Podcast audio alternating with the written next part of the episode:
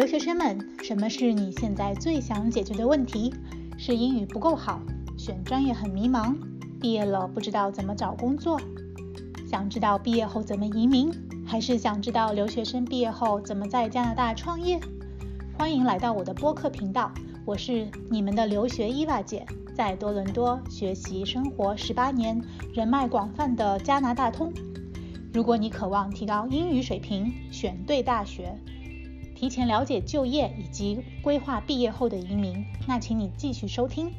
我们留学走着瞧。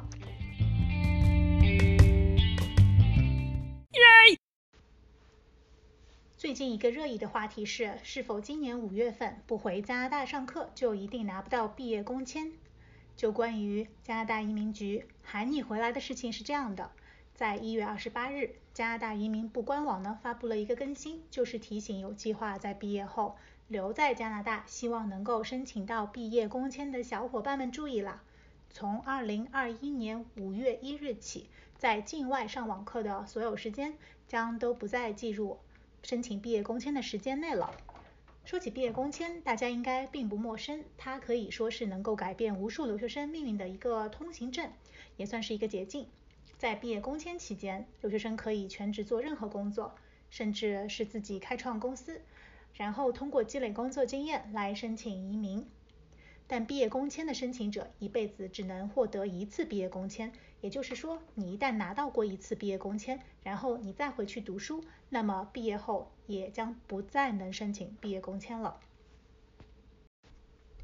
在看了很多关于五月一号之后不回加拿大就工签不保的文章后，我发现很多帖子在混淆两个概念，才导致了不必要的恐慌。一个是什么因素决定了你是否可以申请毕业工签，另一个是什么因素决定了你毕业工签能拿到的时间。也就是说，有的因素虽然不影响你申请毕业工签的资格，但是会影响到你拿毕业工签的时间，比如上网课这个因素。上网课其实并不影响你获得工签，只要你上网课的时间不超过总学习时间的百分之五十。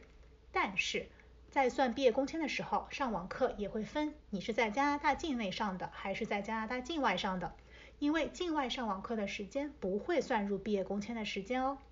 这个也和你对加拿大经济是否有贡献有关。你在加拿大境内住着，就算上网课，也同时在给加拿大经济做贡献。所以这些网课时间还是会算进你的毕业工签时间里面，但是你一旦出境回国了，那就等于你停止给加拿大经济做贡献了，那么你上网课的时间就不能算在里面了。你这么想的话，就明白移民局为什么会区别对待境内和境外上网课这个事情了。所以我希望大家从今天起记住这个毕业工签规定的细节，那就是。在计算毕业工签的时间时候，只有在加拿大境内上网课的时间才算，在加拿大境外上网课的时间是不算的哦。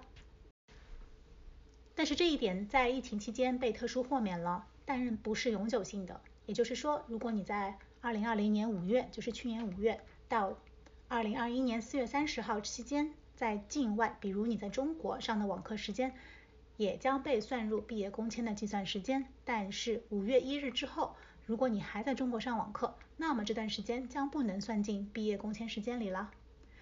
啊，疫情期间的特殊优惠，还有对于从二零二零年五月到九月，也就是去年的五月到九月期间，刚刚开始来加拿大上学的学生来说，如果你的专业是读八个月到十二个月的，那么你上到就是百分之一百的网课形式了。但这种情况下也完全不影响你申请工签的资格以及工签的计算时间，也就是说视为和上实体课一样。但是同学们一定要注意，如果你的专业是读超过十二个月的，或者你的学习开始时间是早于二零二零年五月的，也就是去年五月的，那么你上网课的时间一定要控制在百分之五十以内，而上实体课时间必须超过百分之五十才可以符合。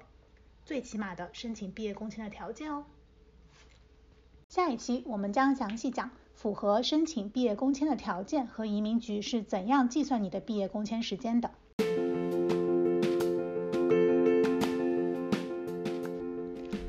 留学是一场孤独的西天取经，愿吉祥留学做您西天取经的如意金箍棒。我们留学走这儿瞧。